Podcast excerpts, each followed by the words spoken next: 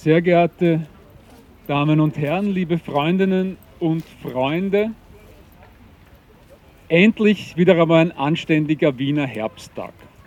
Ähm, das war ja eigentlich so die Grundeinstellung, die uns in den letzten 20 Jahren so begleitet hat. Ich habe ehrlicherweise keine besonders intensiven Erinnerungen mehr an die allererste Gedenkveranstaltung, die hier vor 20 Jahren stattgefunden hat, im Jahr 2002. Es wird wahrscheinlich Allerheiligen gewesen sein, aber ich weiß das ehrlicherweise nicht mehr. Irgendwann im Lauf der Jahre haben wir dann beschlossen, und ich weiß auch nicht mehr, wer die Idee dazu hatte, die Gedenkveranstaltung zu Ehren der Verfolgten der NS-Militärjustiz auf den 26. Oktober auf den Nationalfeiertag zu legen. Es ist sehr gut möglich, dass es Richard Vadanis Idee war, aber ich weiß es nicht mehr um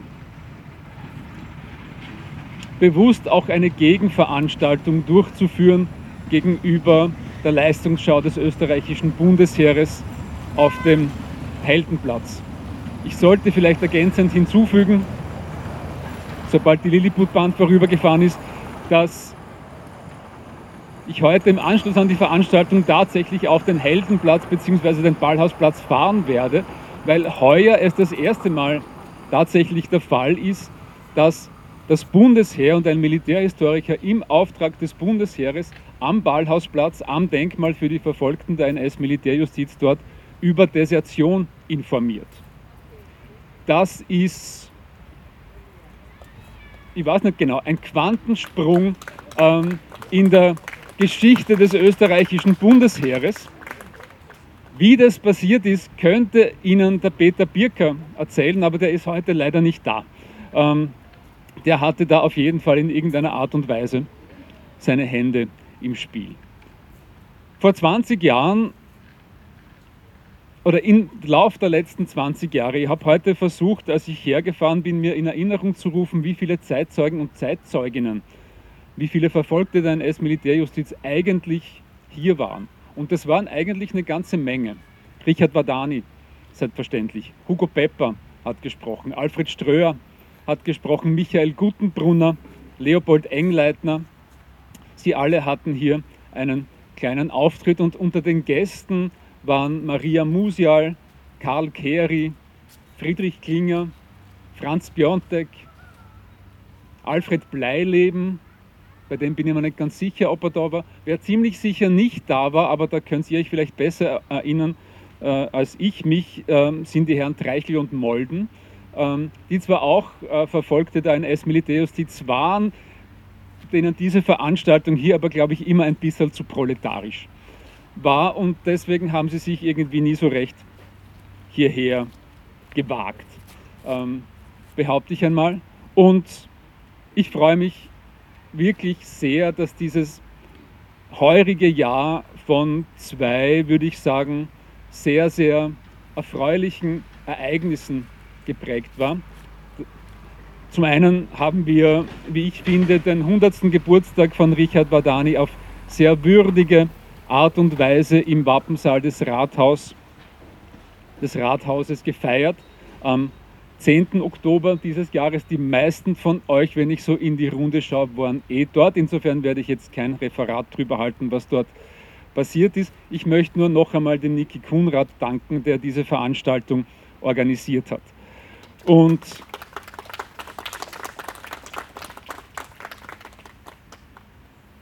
was in seiner Qualität möglicherweise der Frage der Desertion im Bundesheer gleichkommt, ist äh, die Tatsache, dass am 11. Oktober 2022, also tatsächlich buchstäblich am 100. Geburtstag von Richard Badani, in Wien-Simmering in der Kaiser-Ebersdorfer Straße 12 bis 18 ein Gemeindebau nach Richard Wadani benannt wird.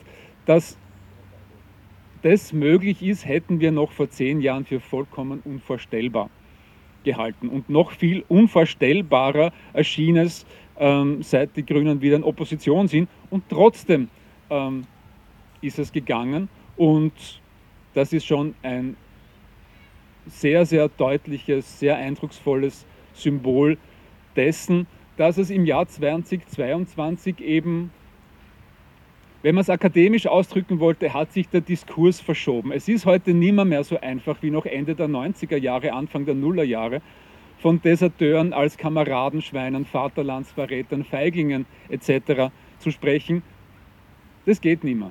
Damit bist du in einer verschwindenden Minderheit und wirst in der öffentlichen Auseinandersetzung nicht mehr ernst genommen. Und das, denke ich, ist der Verdienst von uns allen während der letzten 25 Jahre. Dafür vielen Dank an euch alle.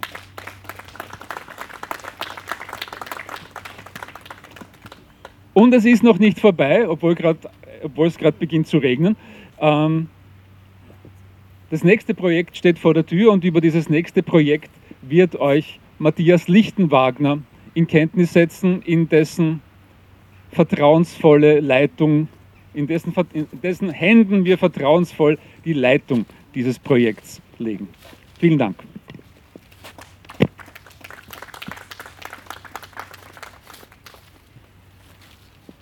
Ja, vielen Dank für die Einladung. Ähm, ich hoffe, ihr hört alle gut. Wenn ihr nicht gut hört, dann da zur Box kommen. Also ich bin da gestanden, da war es nicht allzu laut, aber ihr könnt zurück alle näher kommen. Ähm, vielen Dank für die Einladung, vielen Dank äh, für die Möglichkeit, da heute zu sprechen. Ich möchte euch alle, ähm, liebe alle, die ihr es da in den Donaupark geschafft habt, äh, liebe Freundinnen, liebe Genossinnen, ähm, herzlich willkommen heißen. Ähm, ich wurde gebeten, über das Projekt Stubenring und auch die Geschichte des Stubenrings ein bisschen zu erzählen. Es ist ja so, der Thomas hat schon angesprochen, jetzt stehen wir seit 20 Jahren da zum 21. Mal. Ähm, und es gibt nicht viel, über das noch nicht berichtet worden ist, über die verschiedenen Gerichte, über die Verfolgung, über verschiedene Opferbiografien. Und so ist es heute eben der Stubenring, zu dem ich etwas Auskunft geben möchte. Warum der Stubenring? Ähm, der Thomas hat schon angeschnitten, es gibt eben ein Projekt am Stubenring, dem Regierungsgebäude, ähm, eine Gedenktafel zu errichten. Das sollte in den nächsten Wochen, in den nächsten Monaten über die Bühne gehen. Ähm, und ja, insofern könnte es sein, dass wir uns bald wiedersehen. Ähm, ihr kennt wahrscheinlich alle das Regierungsgebäude am Ring. Ähm, das ist dieses riesige, einen ziemlich erschlagende Gebäude, äh, gleich neben der Urania gegenüber von der Postsparkasse, äh, mit dem Radetzky-Reiterstandbild davor ähm, und dem riesigen Doppeladler, der da über allem thront. Das ist das Regierungsgebäude. Regierungsgebäude heißt es, weil von jeher, unter Anführungszeichen, ähm, viele und verschiedene Ministerien in diesem Gebäude ähm, drinnen angesiedelt sind und auch der Sitz verschiedener Minister, Ministerinnen ist.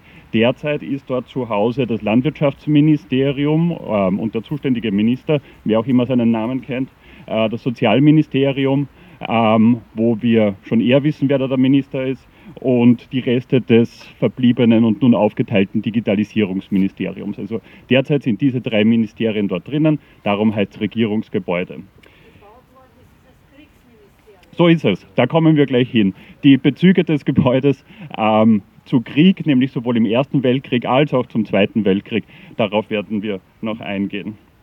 Ähm, das Gebäude ist, wie richtig hingewiesen worden ist, ähm, als Kriegsministerium geplant und 1913 errichtet worden. Es war so, dass das alte Kriegsministerium am Hof, wo auch früher der Radetzky gestanden ist, das war irgendwann den Militärs zu klein. Die Militärs haben sich beschwert, dass sie alle möglichen Dienststellen auf der Innenstadt verteilt haben und dass sie so lange Dienstwege haben. Und es war eben der Wunsch, so um 1900 herum, okay, wir brauchen ein neues, ähm, wir brauchen ein neues Kriegsministerium, ein großes, da wo alle militärischen Dienststellen dieses Riesenreichs äh, Platz haben können, ähm, um Kriege zu planen. Und 1913 ist es fertiggestellt worden, 1914 ähm, ist Österreich in den Krieg gezogen. Ähm, das Gebäude war als Kriegsministerium geplant. Ähm, lange Jahrzehnte ist es aber auch wieder dann eben nicht als Kriegsgebäude, als Kriegsministerium verwendet worden. Nach der Ausrufung der Ersten Republik wurde das Militär abgebaut. Ähm, das war nicht freiwillig, sondern das war eine Forderung der Siegermächte. Ähm, und schrittweise sind dann eben die zivilen Ministerien in das Gebäude ähm, angesiedelt worden und dort eingezogen. Aber auch zum Beispiel das Ministerium, das die Abrüstung der KK-Armee besorgt hat, ist in diesem Ministerium, in diesem Gebäude ähm, an, angesiedelt gewesen. Ähm, eine Militärjustiz gab es, über die wir ja heute sprechen, eine Militärjustiz gab es in der Ersten Republik übrigens nicht. Mit dem Staatsvertrag von Saint-Germain hat sich Österreich verpflichtet, ähm, eben seine Soldaten nicht mehr vor einen Militärrichter zu stellen, sondern vor allgemeinen Richtern von, vor ordentlichen Gerichten. Ähm, das wurde dann auch in der Verfassung, die kurz danach später gekommen ist, verankert. Das war Artikel 84, in dem bis heute steht, dass es keine Militärjustiz gibt und zu geben hat, außer im Kriegsfall. Nicht nur der Stubenring wurde nach dem Ersten Weltkrieg mehr und mehr für, von nicht militärischen Stellen bezogen. Auch die anderen, ganzen, die ganzen Haftanstalten, äh, Gerichte, die über den Stadtraum verteilt waren, wurden von anderen Stellen, von anderen ordentlichen Gerichten oder von, für die zivile Verwaltung ähm, überführt. Das Gebäude war niemals sonderlich modern. Man hat sich auch gegen moderne Vorschläge auch von Otto Wagner ähm, und, und Los und so weiter entschieden. Äh, das Gebäude war damals eigentlich schon antimodern und sehr konservativ gebaut, schaut auch heute äh, weiterhin so aus. Ähm, was die technische Entwicklung anbelangt, war es aber relativ modern. Einen Punkt möchte ich herausgreifen. In diesem Gebäude wurde der erste Radiosender installiert. Das war 1924, äh, die RAWAG. Ähm, das hat den Ort natürlich für auch die politische Auseinandersetzung ähm, noch interessanter gemacht. Das Radio war wichtig für Kommunikation, Nachrichten und Aufklärung, ähm, aber natürlich auch für den Machterhalt und für die Propaganda. Insbesondere die Austrofaschisten und Austrofaschistinnen haben das erkannt. Für die war der Ort und der dort installierte Radiosender besonders wichtig. Ähm, und insbesondere immer in Krisenzeiten hat sich die Regierung oder der Staatsapparat in dieses Gebäude zurückgezogen, ähm, weil man es auch gut verteidigen hat können. Ähm, als die Nationalsozialisten 1934 zum Beispiel den Putsch versuchten, äh, das Bundeskanzleramt stürmten und Dollfuss erschossen haben, trat das austrofaschistische Rumpfkabinett ohne dann Dollfuss ähm, im Regierungsgebäude zusammen, ähm, um weiter regieren zu können. Ähm, nach dem Anschluss 1938 ähm, an Deutschland ähm, war der Stubenring eines der ersten Gebäude, die von der nationalsozialistischen neuen Verwaltung, insbesondere von den Polizeistellen und Militärstellen, ähm, übernommen und vom Militär bezogen worden sind. Ähm, immer mehr militärische Stellen zogen in das Gebäude ein. Die zivilen Ministerien, die ja sowieso abgebaut wurden und ins Deutsche Reich integriert wurden, äh, mussten ausziehen. Das letzte Ministerium, äh, österreichische Ministerium, das dort ausziehen musste, war das Justizministerium. Ähm, die nun im Stubenregen einquartierte Wehrmacht hatte das Ziel, so schnell wie möglich das kleine österreichische Bundesheer samt aller Offiziere in die Wehrmacht zu übernehmen. All dies immer mit dem Ziel, den baldigen Krieg möglichst gut durchführen zu können. Ähm, immer mit Blick auf Polen, Frankreich, die Sowjetunion Gröbere Widerstände gab es dabei nicht. Offiziere des ersten österreichischen Bundesheeres, die den Eid auf Hitler verweigerten, kann man an einer Hand abzählen. Der Großteil der Mannschaft und der Offiziere waren angetan von den neuen schnittigen Uniformen und von dem modernen Gerät. Ein Baustein zum Aufbau dieser schlagkräftigen und immer einsatzbereiten Wehrmacht war die Militärjustiz der Wehrmacht. Das Zentrum für den Aufbau der Militärjustiz lag im Stubenring und die große Bedeutung der hier eingerichteten Stellen, Behörden, Gerichte und der hier tätigen Offiziere sollte sich sieben Jahre von 1938 bis 1945 zur bis zur Befreiung nicht mehr ändern. Dabei ging es um Radikalisierung und den Aufbau einer effizienten Justiz. Es ging nicht um Rechtsschutz, um Gerechtigkeit oder das Individuum. Es ging um die Volksgemeinschaft, den nationalsozialistischen Staat und seine Armee. Beim Aufbau galt es keine Zeit zu verlieren. Zitat aus einer Dienstanweisung. Nebensächlichkeiten sind zu vernachlässigen, das Wälzen juristischer Probleme ist zu unterlassen. Und notwendig ist das Eindringen in alle für den Kriegsfall notwendigen Vorschriften. Dafür waren eine ganze Reihe an Stellen und Behörden und Gerichte am Stubenring zuständig. Die aufzuzählen erspare ich euch jetzt allen, auch im Hinblick auf den Regen. Ähm, zwei relevante möchte ich herausgreifen. Das eine ist das größte Gericht für den, für den zuständigen Bereich, das ist das Gericht der Division 177. Äh, dieses hatte seinen ersten Standort in der Stuben, im Stubenring und blieb auch dann sieben Jahre dort. Später kamen noch Abteilungen am Lokaiplatz und in der Hohenstaufengasse dazu. Äh, vor allem der letzte Standort Hohenstaufengasse ist wahrscheinlich einigen von euch bekannt. Immer wieder in den Reden der letzten Jahre und bei Gedenkveranstaltungen wird auf den Richter Karl Ewerts Bezug genommen, der eben in der Hohenstaufengasse gesessen ist und mit seinen ähm, anderen fanatischen und fanatisierten Gehilfen ähm, Jagd auf Selbstverstümmler gemacht hat. Nicht zuletzt da drüben im Arbeiterstrandbad, ähm, wo Jagd auf Deserteure gemacht worden ist. Äh, dieses Gericht der Division 177 hatte eben in Wien mehrere Standorte ähm, und der längste und wichtigste und erste war am Stubenring. Bis zu 20 Juristen arbeiteten dort, ähm, waren an diesem Gericht tätig. Entsprechend groß ist die Anzahl der Geschäftsfälle, wie das dann in der Aktensprache heißt, also all die verurteilten Soldaten, sei es zu Arrest, sei es zur Frontbewährung oder sei es zum Tod. Die zweite zentrale Funktion übten die Befehlshaber und die Kommandeure aus, die allesamt im Stubenring ihren Sitz hatten. Alle Urteile ab einer bestimmten Höhe mussten von den Befehlshabern und Kommandeuren abgenommen und bestätigt werden. Diese Tätigkeit nennt sich der Gerichtsherr, das heißt, diese Kommandeure waren als Gerichtsherr auch in das Verfahren einbezogen. Ähm, sie konnten auch das Verfahren abbrechen, dem Richter zurückwerfen ähm, und so weiter. Ähm, diese Funktion der Gerichtsherren, also der Offiziere und Befehlshaber, das wird oft vergessen, ähm, dass, dass es die überhaupt gab und dass die eine Rolle haben und dass dadurch auch dieses Gebäude eine Rolle für den Vollzug der Militärjustiz der Wehrmacht hatte.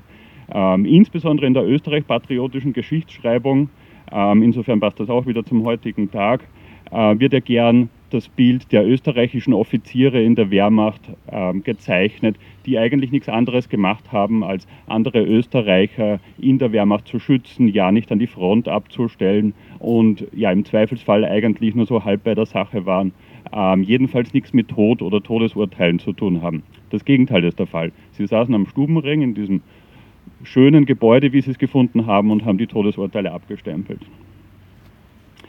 Die Wehrmachtsjustiz hatte anfänglich 1938 ein großes Raumproblem. Wie schon gesagt, von 1918, Ausrufung der Republik, bis 1938 gab es keine Militärjustiz. Das heißt, die Verfahren gegen Soldaten in der Ersten Republik, sei es Trunkenheit während dem Dienst oder sei es Desertion, wurden von ordentlichen Richtern vor ordentlichen Gerichten abgehandelt. Ähm, das heißt aber auch, dass die ganzen Haftgebäude, Gerichtsgebäude weg waren. Sie wurden von zivilen Stellen bezogen. Die Wehrmachtsjustiz stellte das vor das Problem, dass sie diese Gebäude nicht nur nicht mehr hatte, sondern in kürzester Zeit solche finden mussten. Ähm, es mussten also für, von der Wehrmacht neue Gerichte, neue Haftgebäude und auch neues Personal gefunden werden. Die Suche nach solchen Gebäuden wurden vom Stubenring aus betrieben. Ähm, und es wurden einfach ähm, Gebäude, Gebäude requiriert dafür. Man konnte sich da auch auf die Kriegsnotwendigkeit oder wie es damals geheißen hat, Zitat, Belange der Wehrmacht gehen immer vor, Zitat Ende, äh, berufen. Innerhalb weniger Jahre hat man in Wien Dutzende Gerichte an neuen Standorten aufgebaut, die allermeisten in der Innenstadt, die allermeisten innerhalb des Gürtels, nur einzelne lagen außerhalb. Insgesamt sechs Gefängnisse betrieb die Wehrmacht in der Stadt, darunter das Zentrum in Favoriten, das, die heutige Justizanstalt, ähm, aber auch in Neubau und in Döbling. Schlussendlich brauchte man noch Orte zum Vollzug der Todesurteile. Im Landesgericht griff man auf das dort montierte Fallbeil zurück. Erschießungen führte man eben hier am Gelände des ehemaligen K&K, der ehemaligen K&K Schießstätte äh, durch. Für beide Orte wissen wir von rund 120 Todesurteilen, wo wir konkret die Namen und Lebensdaten der hier Ermordeten ähm, wissen, äh, wo eben Urteile gegen Militärangehörige von Militärgerichten gesprochen und vollstreckt wurden. Die Opfer kamen dann auf die Anatomie, wo weitere Studien an ihnen vorgenommen wurden, an den Körpern, und die Körper wurden dann in der Gruppe 40 am Zentralfriedhof begraben. Das ist in aller Kürze die Geschichte der NS-Militärjustiz in Wien und die Geschichte im Stubenring und wie das zusammenhängt, vom Anschluss bis zur Befreiung. Erinnert und reflektiert wird das nicht, beziehungsweise nur sehr zögerlich und in Quäntchen. Wenn man sich die Publikationen und die Homepage der Ministerien und der Burghauptmannschaft, die für das Gebäude zuständig sind, anschaut, findet man dort nichts zur Militärjustiz oder zur Wehrmacht. Die Funktion im Ersten Weltkrieg, alle Details zur Architektur, zur Anzahl der Türen und Flure, das Gewicht des Doppeladlers, alles lässt sich abrufen, aber zur Wehrmacht und zur Militärjustiz findet man nichts. Seit wenigen Jahren gibt es ein, zwei Verweise versteckt auf Unterseiten der Burghauptmannschaft, ähm, aber von einer Aufarbeitung oder einem breiten Wissen, insbesondere der Leute, die dort tagtäglich ein- und ausgeht, der Beamten und so weiter, ähm, sind wir weit entfernt. Wenn dann werden jene Offiziere, die 1944 mit den Verschwörern um Stauffenberg im Kontakt standen oder die 1945 mit der Roten Armee von selbstständig Kontaktaufnahmen äh, vorsichtig gewürdigt. Vorsichtig sage ich, weil selbst der Widerstand der Offiziere ähm, den meisten, sowohl in den Ministerien als auch im Bundesheer bis heute, noch immer zu heiß ist. Ähm, und da reden wir nur von Offizieren, die Widerstand geleistet haben und noch nicht mal von Deserteuren, ähm, die noch immer nicht gewürdigt werden dürfen. Ähm, im, Jahr, Im Jahr 2005 ließ der damalige Wirtschaftsminister Bartenstein eine Gedenktafel für den Wehrmachtsoffizier und Widerstandskämpfer Karl Sokol im Eingang des Stubenrings montieren. Nach seiner Amtszeit, also nachdem Bartenstein nicht mehr Minister war, wurde die Tafel im Zug eines Umbaus verräumt und später in einer uneinsichtigen Nische dann doch wieder aufgehängt. Ähm, diese Geschichte dieser ersten Gedenktafel, die zumindest vage mit der Wehrmacht und dem Widerstand in Wien und in Österreich zu tun hat, ähm, ist, soll ein Beispiel sein ähm, und wir hoffen, dass das mit unserer Gedenktafel sozusagen nicht passiert. Das heißt, dass sie länger bleibt und mehrere Minister und Ministerinnen überlebt. Anfang dieses Jahres ist das Personenkomitee Gerechtigkeit für die Opfer der NS-Militärjustiz an das Kabinett des Herrn Bundesministers Rauch herangetreten und hat den Vorschlag deponiert, im Eingangsbereich des Stubenrings eben eine Erinnerungstafel, eine Gedenktafel, eine Informationstafel zu errichten. Ähm, den Inhalt könnten wir liefern. Das ist im Grunde das, was ich Ihnen gerade erzählt habe. Ähm, das Layout können wir auch liefern, weil es gibt solche Tafeln ja schon, wie Sie vielleicht wissen, in Favoriten der Justizanstalt, dem ehemaligen Wehrmachtsuntersuchungsgefängnis Favoriten, hängt schon so eine Tafel. Auch hängt so eine Tafel Burggasse 69 ähm, im, im Bezirk Neubau, wo auch ein Wehrmachtsuntersuchungsgefängnis war. Ähm, insofern ist es eine, was das Layout und den Text anbelangt, eigentlich eine Gmadewiesen. Begleitet soll das alles von einem Symposium werden, bei dem wir auch noch ein paar zusätzliche inhaltliche Aspekte äh, gesondert ähm, ausführen können. Äh, Fokus auf Täter, die in diesem Gebäude tätig waren, Fokus auf Opferbiografien, die in Bezug zum Stubenring stehen ähm, und nicht zuletzt die Rolle des Sozialministeriums historisch in Bezug auf Pensionsanerkennungen, Opferfürsorgegesetz, also den Vollzug der sozialrechtlichen, sozialpolitischen Auseinandersetzungen, die ja eigentlich in den 90ern erst dazu geführt haben, dass sich Leute mit den Deserteuren und dem Unrecht, das den Deserteuren widerfahren ist, auseinandergesetzt haben. Die Tafeln sollen auch immer einen Kontext äh, zum Deserteursdenkmal geben. Ich werde da jetzt auch zwei, ich habe Ihnen mitgenommen, zwei Ausdrucke. Ähm, das könnten Sie durchgeben. Ich zeige es Ihnen ganz kurz. So wird die Tafel ausschauen. Ähm, ich werde es dann durchgehen und Sie sehen, in der Mitte ist ein großes, ein großes X. Das X nimmt natürlich Bezug auf das Deserteursdenkmal am Ballhausplatz und soll somit eine Verbindung zwischen diesen verschiedenen Standorten, Tatorten, Gerichtsstandorten der Wehrmachtsjustiz zum zentralen Denkmal am Ballhausplatz herstellen.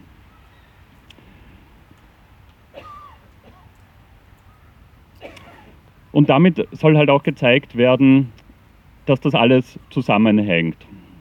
Dass die Verurteilten der NS-Militärjustiz zwar hier in Kagran starben, im Kugelhagel der Erschießungskommandos, aber eben in den Monaten davor in den verschiedenen Gefängnissen, in den Folterkellern der Rosauer Kaserne, ähm, bei Gericht, wo sie auf die Verurteilung gewartet haben, ähm, oder durch die Urteilsbestätigung am Stubenring, dass diese Orte eben gewissermaßen zusammenhängen.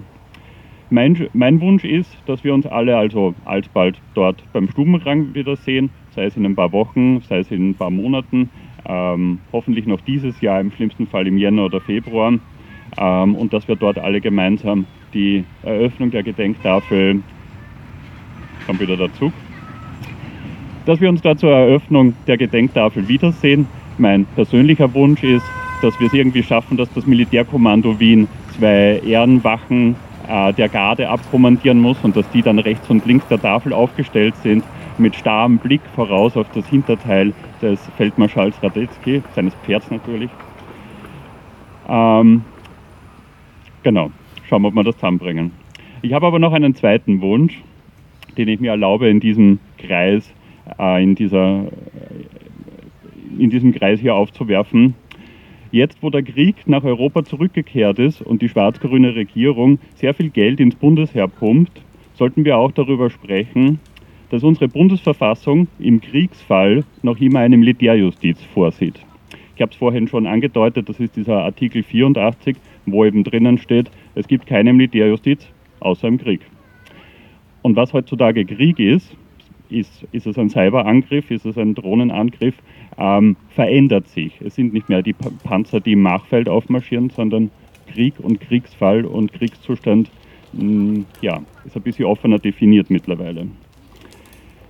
Ähm, so wie auch die Todesstrafe und die Standgerichte, die auch einmal in der Bundesverfassung als Optionen gestanden sind und mittlerweile gestrichen sind, bin ich der Meinung, dass es Zeit ist, auch die Militärjustiz als Möglichkeit im Kriegsfall aus dieser, aus dieser unseren Verfassung zu streichen.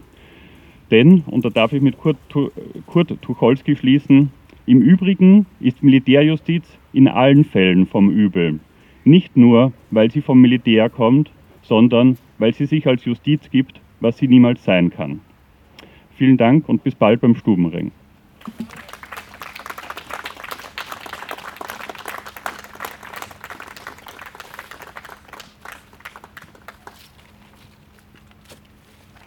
Vielen Dank.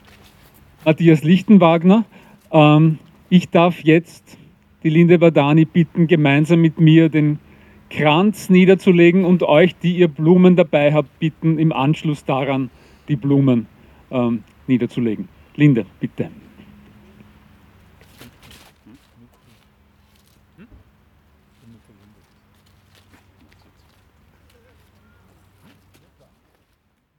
Dann danke ich euch allen sehr herzlich, dass ihr trotz der unwirtlichen Witterungsverhältnisse den Weg heraus in den Donaupark gefunden habt. Wir sehen uns entweder bei der festlichen Veranstaltung zur Enthüllung der Gedenktafel im ehemaligen Kriegsministerium oder nächstes Jahr um dieselbe Zeit am Nationalfeiertag im Donaupark. Vielen Dank.